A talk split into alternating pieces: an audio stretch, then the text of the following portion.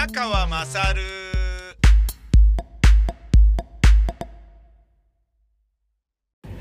お前の母ちゃん宮川まさるです。12月23日、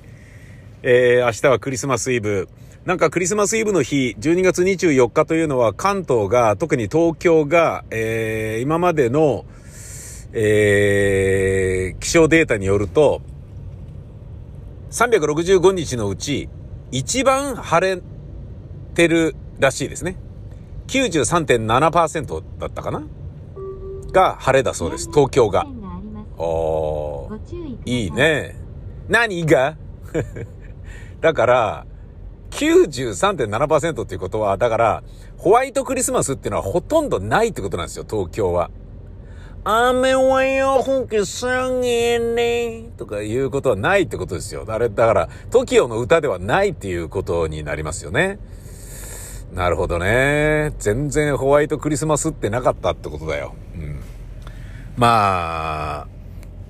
ホワイトクリトリスよりはいいよね。白いクリトリスってどういうこと？トリスウイスキーってこと？トリスとホワイトとレッド？みたいな。だるま？何言ってんの？だるまクリトリス？ホワイト？何言ってんの？レッド？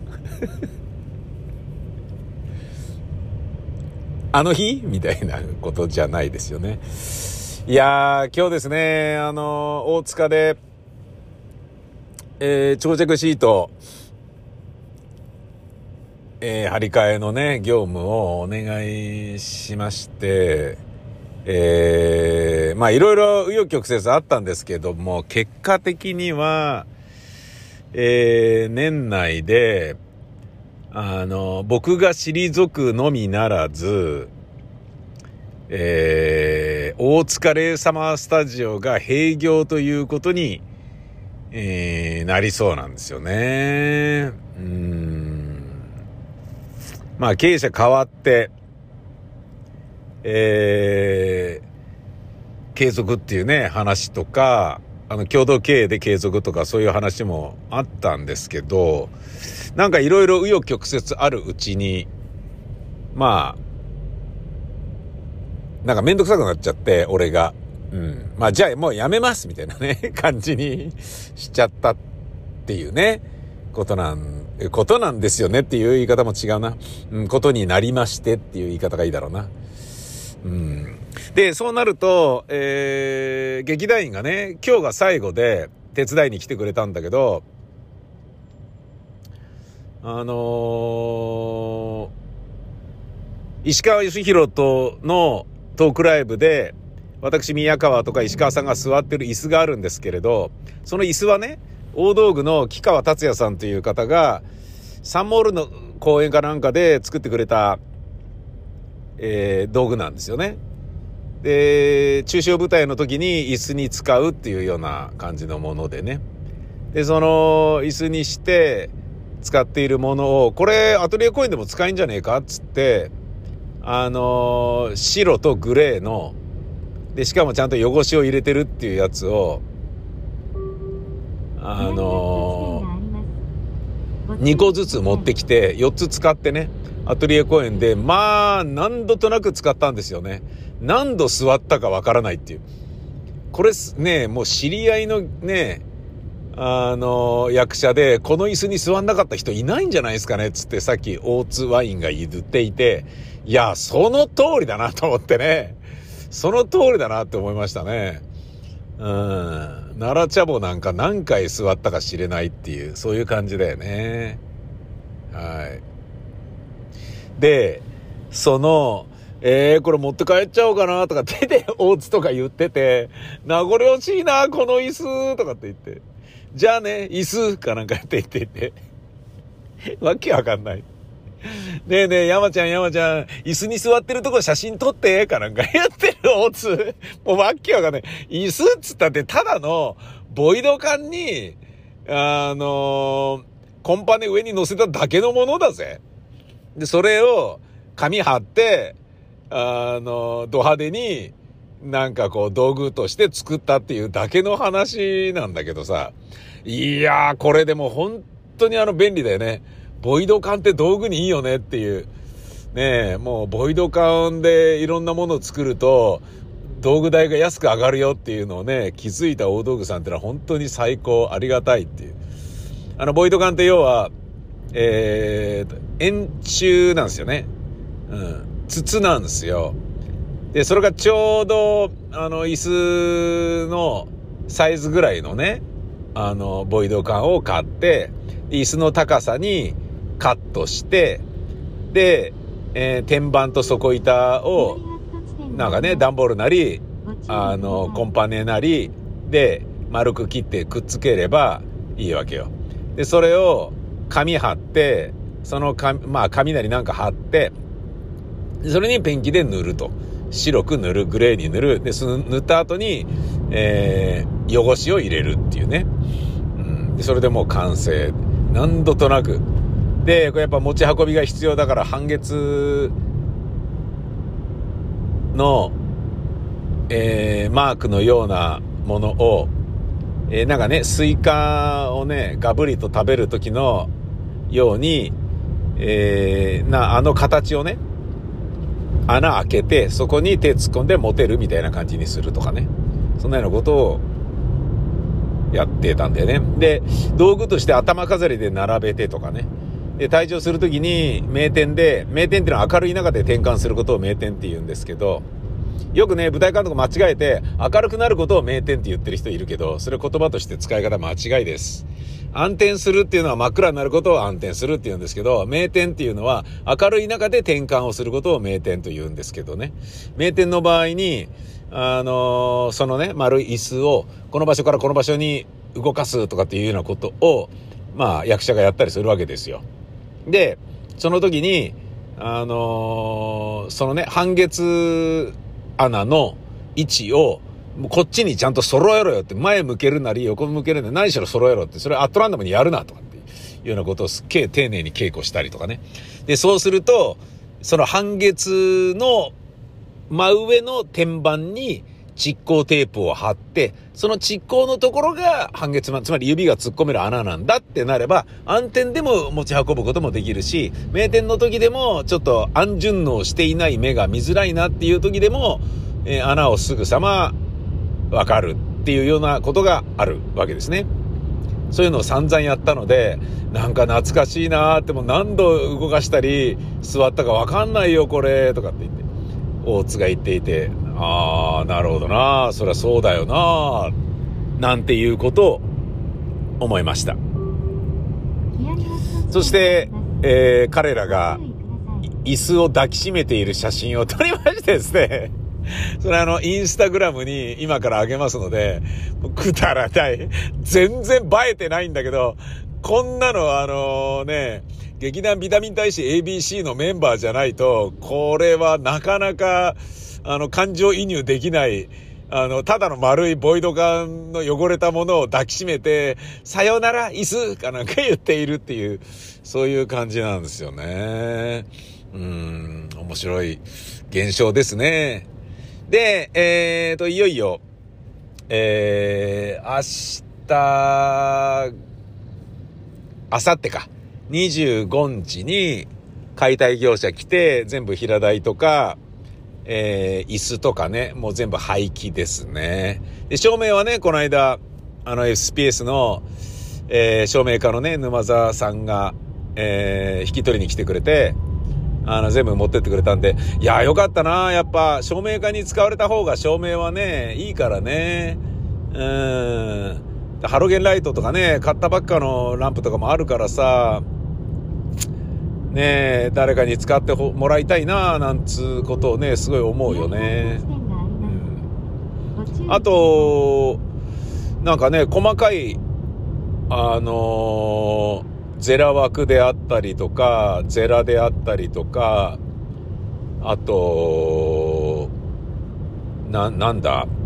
えー、っと、バンドアか、とか持ってきましたね。やっぱさすがにストリップライトはいらねえっつって言ってたね。ストリップライトね、すぐね、玉切れしちゃうからね、微妙なんだよね。作りがチャチいんだよね。ストリップライトっていうのはね、ストリッパーに当てるのに、こういうのいいよねっていう、もうあの横長にね、あの、並んでて、で、舞台っ面とかに転がして、並べたりするような明かりだったり、あとは、えー、と、なんかね、屋内のシーンの、えー、家のね、中のセットがあったりするでしょ？で、家の中のセットだと玄関とか、まあ壁とかがあって、前明かりが家の中にいる人間を当てづらかったりするんだよね。で、そういう時に、その、壁のパネルのところにつけたりする明かりがストリップライトでね。で、それがあるから前、前、前明かりのフォローを入れるみたいなことができたりするわけですよ。いや、照明ってね、実は丁寧にやるとめちゃめちゃ面白くって、本当に楽しいんだよね。僕もね、あの、ドクター MX っていうやつですっごい、あの、勉強していろいろね、やりましたけど、まあ楽しかったなうん。で、要は、明るくベターっと当てちゃうと、いわゆるパッパラっていうやつなんだけど、生明かりってやつだけど、あんま面白くなくて、暗い中で工夫すればするほど面白くって、えー、そういうことで言うとね、あの映画とかってテレビドラマに比べると暗いじゃないですか。あれはね、もうその暗さの中で雰囲気を出すとか、もう本当にあのー、ああいう照明でね、映画を作りたいっていう人の気持ちが本当にわかるよね。うん。何でもかんでも当てりゃいいみたいな感じのテレビドラマとは全然違うよね。薄暗くて。あえて真っ暗めにしてとかさ。すごい、いろんな雰囲気出るよね。ハードボイルドな雰囲気も出るし、スリリングにもなるし、あの、エロティックにもなるし、もうね、すっごい面白いよね。で、その中でね、露出合わせんのとかも、フィルムでもね、デジでも何しろ大変じゃないですか。それをね、うまーくね、で、カラーコレクションして揃えたりするのとか、見事だなっていう映画いっぱいあるよね。で、なので、舞台も、僕なんか割とね、暗い明かりの方が好きで、うん。で、あの、ポップなね、あの、割と喜劇的なことばかりをやっていると、それいまいちな部分もあるんだけど、でもね、あの、やっぱりね、いいんですよね。で、顔に影が出てるのとかもわざと作るとか、そんなようなことをやるとね、いいんですよね。で、まあ、大塚レイサマースタジオに関しては、真ん中で身長差がある男女がキスをしたとしても両方の顔が見えるようにっていう明かりを作るのが、まあ大変でね。うーん。あの、耳に息っていう芝居とかで、ねえ、すごいいい女優さんがね、いたんですけどね。うん。で、チャボさんとのラブシーンとかね、そういうのやったんだけど、面白かったですね。うん。あ、こうやれば作れるんだっていうね。で、結局、あの、前からバンバン当てるっていうのは全然面白くない明かりで、あの、要はフラッシュで写真撮ったみたいにベターっとなっちゃうわけですよ。面白くないんだよね。なんだけど、前明かりっていうのはほとんど少なめで、後ろと後ろからの、後ろの上からの明かりと、横からの明かりをメインに強く当てて、前明かりはほんのちょっと当てるだけでいいっていう。それが一番美しく女優さんの輪郭とか、まあ女優にしても役者、誰でもね、あの、見せるんでね。前、前からベターっと当てると、もうなんか、顔の彫りはね、なんか、ベターっとするし、化粧はなんか変な感じになっちゃうし、ダメなんだよね。だから、前明かり持ってくださいとかっていうのは、なんかセンスねえなっていう、あの、演出家からの照明さんへのリクエストなんだよね。分かってねえなっていう感じ。まあ、前明かりシーリングと言いますけどね。そしてね、その、レンズもいろんなのがあって、フレネルレンズっていうやつは、えー、形が見えないんですよね。明かりの、ここからここまで当たってますみたいな。例えばね、ピンスポットとかでよく大衆演劇だと丸がはっきりバンってね、あの、舞台の奥の幕や地べたに丸がビタンってはっきりこう輪郭が出るようなのがあるじゃないですか。ああいうのがわからなくするね、境目をわからなくさせることができるのがフレネルレンズっていうやつで、で、これが地明かりとかでやるんですけどね、まあ、もうね、まあ上からね、トップライトでね、地明かり、ね、フレネルで当てた時の、あ、いい色だなみたいなのはね、もう、お疲れ様スタジオでも僕はもう何度も何度もね、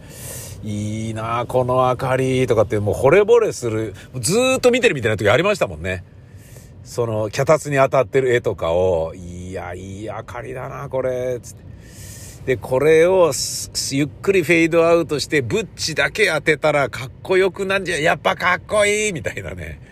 ブッチっていうのは、あの、横から当てるんですよね。両サイドの横から当てるんだけど、真後ろの幕には当てないんでね。ブッチで当てると、まあ、ほぼ真横から当ててるステージライトと似たような感じになるのね。で、それは、後ろの空間が、後ろが、背景が全く見えなくなるわけ。完全な闇になって、奥行きがものすごい出るんだよね。だステージライトっていうのはかっこいい。で、それに近いものをブッチは作ることができて、で、その転がしの横から煽りで上に向けてみたいなことやったりすると超かっこいいんだよね。で、それとは別に、ホリゾントに、アッパーホリ、ローホリとかっていう、ホリゾン、奥のホリゾントに、うっすら何かを当てるみたいなことをやると、すんごい距離感が出て、いいんだよね。なんていうようなことを、まあね、勉強したりするようなこともできたのが、この大塚レイサマースタジオでございました。素晴らしい。ええ。まあ、いよいよ、あと数日によってお別れの時が、まあ、あと一週間ぐらいあるのかな。ええ、一週間でお別れですけど、あとはまあね、えー、吉祥寺に荷物が移って、で、そっちで開封したりとか、えー、インターネットの接続とかね。あとまあね、とっととやらなきゃいけないのが、ミキサーだとか音響機材の、えー、決線、配線ですよね。で、繋いでね。で、また、うわ、またこのインサーションをどこにすればいいんだとか、うわ、コンプレッサーアウトボードでやろうと思ってたけど、これどこに刺すのが正しいんだっけとかいうのがわかんなくなっちゃって、キャーとかっていう、やべえっていうことにね、ならないように、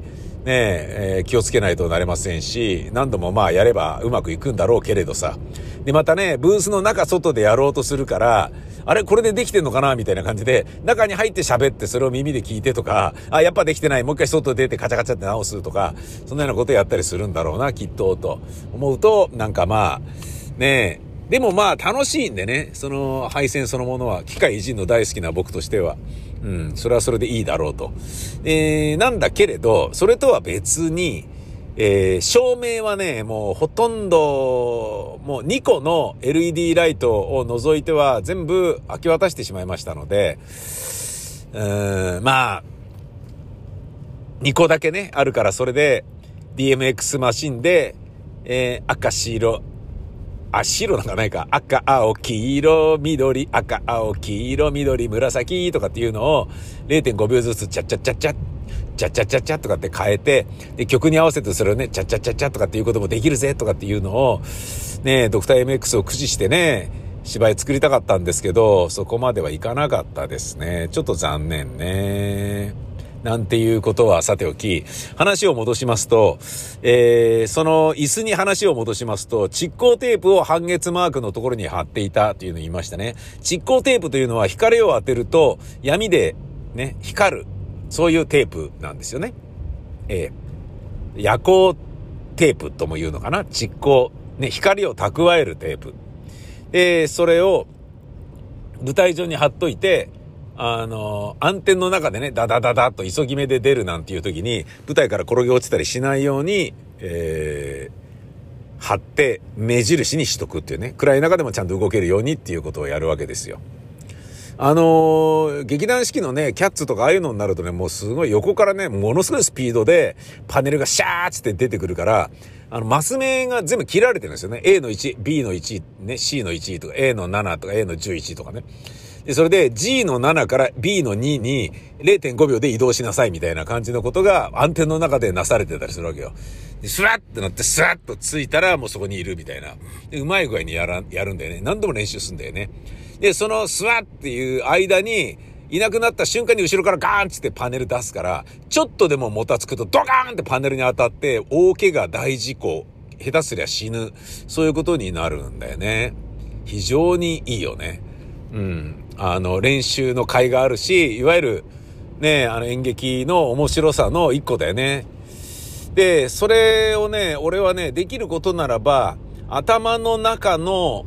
軽度、緯度にも、えー、それを入れてほしいなと思うんですよね。つまり、床屋さんに行って、かゆいとこありませんかって言った時に、うーん、B の2あたりを書いてくださいって言って、それがもうグローバルスタンダードとなって、頭のね、耳のあたりを A の1とするみたいな感じになってたら B の2、あ、ここですね。そうそうそうそうそう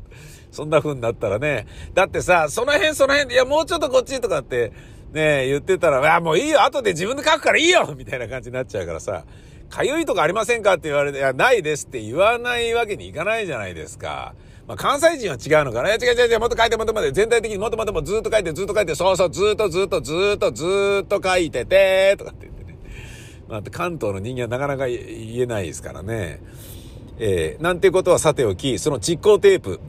えー、実は宮沢明夫さんの芝居で、砂の国からの遠い声というですね、砂漠監視隊っていうね、砂漠には何にもないのに、その砂漠を監視するっていうね、非常にあのナンセンスな仕事をしている男たちの物語を、えー、何回かやったんですよね。で、その砂漠監視隊のメンバーは、まあ、もともと砂漠監視隊っていうのはラジカルガジベリビンバシステムでやっていて、まあ、シティボーイズ、中村祐二さん、えー、竹中直人さん、伊藤聖子さんとかがやったんだよね。で、それがまたバージョンを変えて遊園地再生事業団でもやって、そこに僕とか、ぬくみず陽一さんとか出演していたのね。で、ものすごい速さで暗転を短くして、もう2秒あってパッとつけてとかっていうのもすっごい練習してね、やったのね。で、いろんなことが起きるんだけど、もうフラッシュで、こういうことあったよな、こういうことあったよな、こういうことあったよな、今はこういうことやってるよとかっていうのを、ポンポンポンポンテンポよく見せるっていう、そういうシーンがあったわけよ。で、暗転でパチーンってなったら、2秒後にグラッと動いて、パチってすぐついたら、でもさーとかってまた別の芝居してるっていう。すんごいそれをテンポよくやると、めちゃめちゃかっこよくてさ、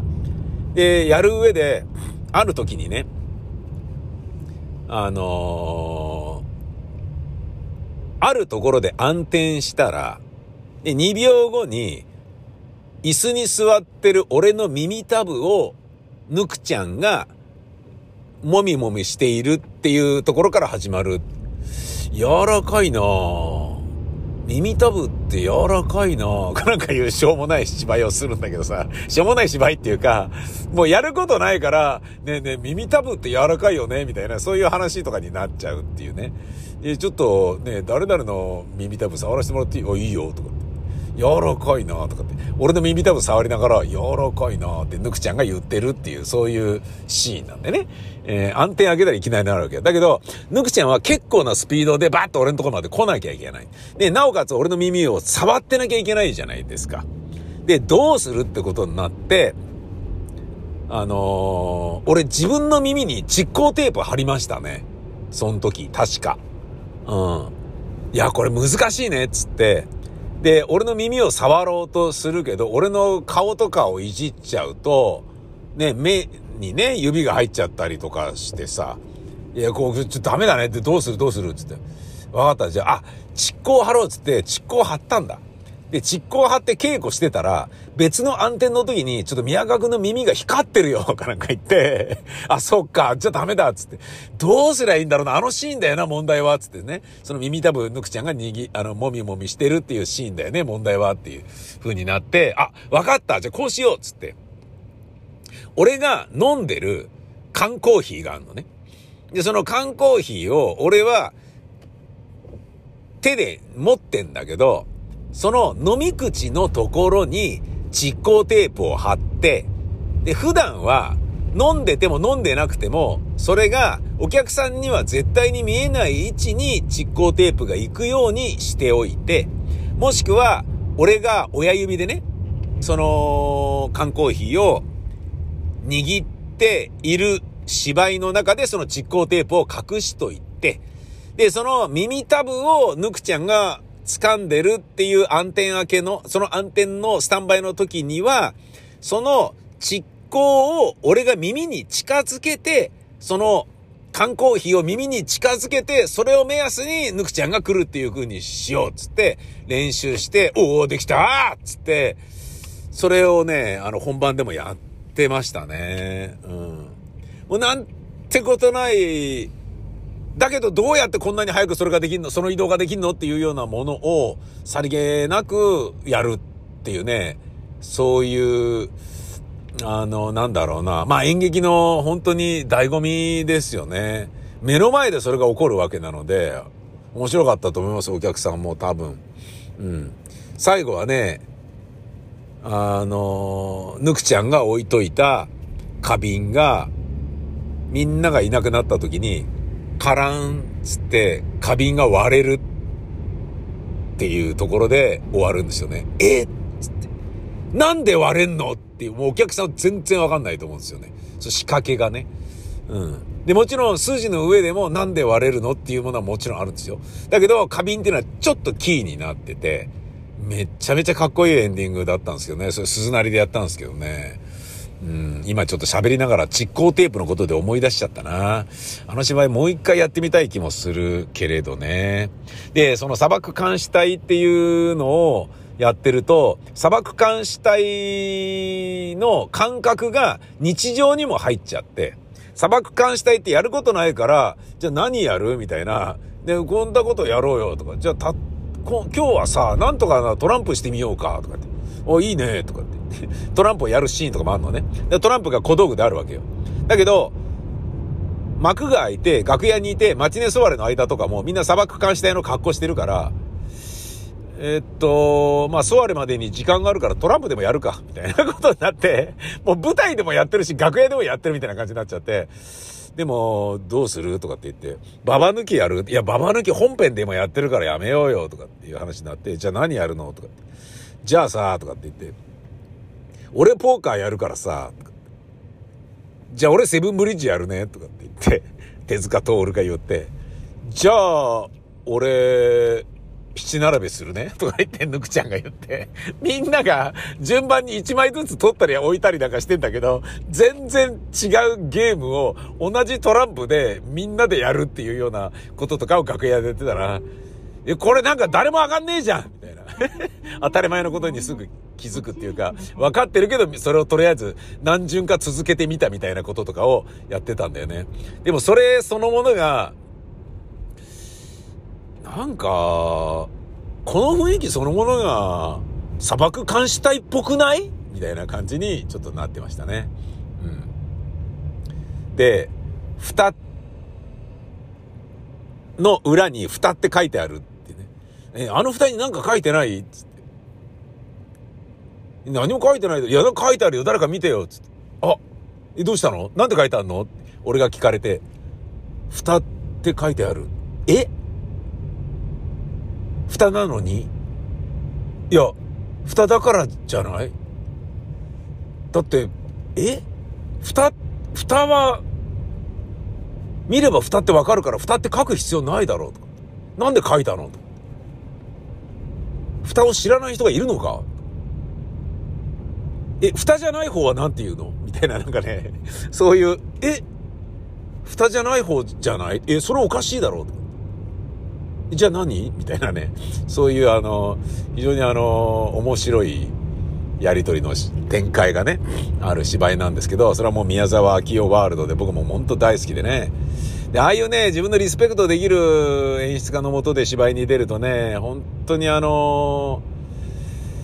そうじゃない人のね、芝居に出たりね、テレビドラマに出たりなんていうのはもう全然興味がなくなっちゃいましたよね。宮沢さんとの出会いはそういう感じでしたね。他のね、どういう芝居にね、客演しても全然面白くなかったっていうイメージしかあんまりないんだよな。うん、それなりに楽しめたものももちろんあるんですよ。あったんですけれど、宮沢さんの芝居をやった時の緊張感とか、えー、醍醐味とかにはね、やっぱり、うん、勝るものはなかったね。うん、なので、自分で書いて演出するものにしか僕は出ないっていう感じにどんどんなってったんですよね。ちなみに、その、砂漠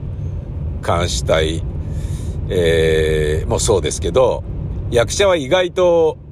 あの、劇中劇に、劇中劇っていうか、あの、劇、作品の中の登場人物として、どんどんその説得力を増し、信憑性を増してしまうので、演出家をも論破してしまうことがあって、これ前にも、あの、ラジオで一回喋りましたけど、ひねみっていう宮沢清さんが岸田議局長を取った芝居があって、それに僕も出たんですけど、で、僕と中村洋二さんと、布施エリさんが、あの、三人で、あれ？っつって、あの、街のね、ひねみっていう街の地図を見て、あれ、ここ行ったところで、あ、タバコ屋の角曲がったところ、あれ、あれ、あれだろ？っつって、あれ、あれ、あれ、あれ、どう行ったんだ？あの、え、何？バラエティショップ？みたいな。なんかね、あの、あの店はどこ行ったんだ？あれ、ここ？曲がったとこだったんじゃないのか？いや、違うだろうって。いや、ここだろう？とかって言って。っていう地図を見ながらおしゃべりするシーンがあるのね。で、その地図を見ながら、でもこっち曲がってさ、3軒目のとこがさ、あ、3軒目のあの、何々さんさ、なんとかだよね、とか、また脱線しちゃって、いや、それよりだから、カメラやってどこにあるんだよ？いや、だからさ、え、ここだろって曲がってこう、あ、ここ曲がったところのこれはさ、とかっていう、そういう話をして、い、い、い、いつまで経っても、あれ、何々ってどこだっけ？って、地図を見てんのに、何々がどこだよね？って、ここじゃないかっていう風に行かずに、その途中で、この3軒隣のタバコ屋を曲がるだろうつって、って言うと、いや、そのタバコ屋の親父がさ、知ってるか？この間なんか、なんか病気になったらしいんだよ、とかって、え、離婚したの？とかって。なんか、いや、だからそれはいいんだよ。だから早くどこどこの場所教えようよ、とか。ね、調べようよ、みたいな。みんなで考えようよ、みたいなことを言いながら一個も進まないっていう、まさにルイス・ブニュエルの世界みたいなものが展開するんだけどね。で、その中で、その地図を見ながら、あの、演出家の宮沢さんが、いやでもさ、タバコってさ、だからこっちだから、こっちにあんじゃないの？とかって言った時に、あの、俺とかユージさんと布施エリちゃんが、いやいやいや、タバコはこっちでしょ？つって。だよな？ああ。とかなんか言って、ユージさんと俺とで、なんか、もう、もう完全に俺たちの頭の中では、いや、こっちがタバコ屋ってもうなっちゃってたから、演出家が、いや、こっちタバコ屋の方がいいんじゃないかなとかって言ってんの。いやいやいや、タバコこっちですよとかって言って、口答えしてて、で、宮沢さんもあまりにも当たり前のように俺とユージさんが、タバコこっちだよな、タバコ屋こっちだよね。いや、こっちですよ。とこっちの先の方ですよね。そうそうとかって言ってるから、あ あ、そうか。つって、宮沢さんが、ああ、そうか。つって、宮沢さんがタバコはこ、タバコ屋こっちにしてって言えば、演出家なんだからそれでいいはずなのに、俺たちがもうさも当然のことのように、だからもう登場人物になりきっちゃってんだよね。で、タバコはこっち、いや、でもこっちでしょいや、そうだよ。って言うから、ああ、そうなんだ。とか言って、ああ、そうなんだ。とかって言って、登場人物に論破されてる作者っていうのは何なんだろうと思って、で、俺たちは俺たちで、なんでね、あんなにね、あの、すべての言うことを聞くべきだっていう、ね、そういう立場が演出家だってこと100も承知なのに、口答え、口答えと思ってなかったんだね、だからね。だってタバコ屋こっちだもんって本当に思ってたんだよね。そういうなんかね、なんだろうな、乗り移ったみたいな感じになっちゃうっていうね、そこまで行っちゃった芝居だったんだよね、ひねみは。うーん。なんかね、そういう体験できるのも、宮沢さんの芝居のね、あまりにも強い緊張感っていうのもあったな楽しい、苦しい、しんどい、えー、思い出ではあるけれど、めちゃめちゃ充実感があったね。で、俺と中村祐二さんはそこで一過性全健忘を経験したりしてね。俺は一過性全健忘というものであるということはその後に知ったんだけど、祐二さんはもう、あの、本番中になってもう死ぬかと思ったっつって、怖くて怖くて、その後しょうがなかったっつって言ってて。で、後になって僕、ジムで運動してる時に、あっつってなって、一過性全健忘。で、ね、30分くらい経ったら戻って、で、調べたら一過性全健忘ってやつで、うわーつって、そういうことあるんだっつって。あ、じゃああの時のユージさんも、ひねみの稽古中に俺がね、家でなったのも、あれ一過性全健忘じゃんって、ユージさんに教えてあげればよかったみたいな、そんなことをね、だ一過性全健忘というものを、経験するというですね、普通一回しかならないものを何回もなるっていうね、ことになったのも、やっぱ宮沢戯曲との出会いだったっていうところはあるような気がする。超絶面白い体験でしたよ。あの演劇の面白さっていうのはね、なんかあのお客様から見てね、えー、想像をはるかに超えてる要素があるので、まあ、なんかね、あの人格形成とかね、えー、控えめな性格をね、社交的にしようと子供のね、教育の一環で演劇をやらせてみようなんつうのも面白いと思いますよ。やってみると面白いと思いますね。えー、芝居だから自分の言葉じゃないけど大きな声を出したりとかね。自分は悲しくないのに泣く芝居をやったりするでしょ。で、やってるとそのように自分の気持ちが追いついてきたりして、感情をコントロールできるようになるっていうこともあるんですよね。副産物として。すごい面白い。それがまあ演劇なのだ。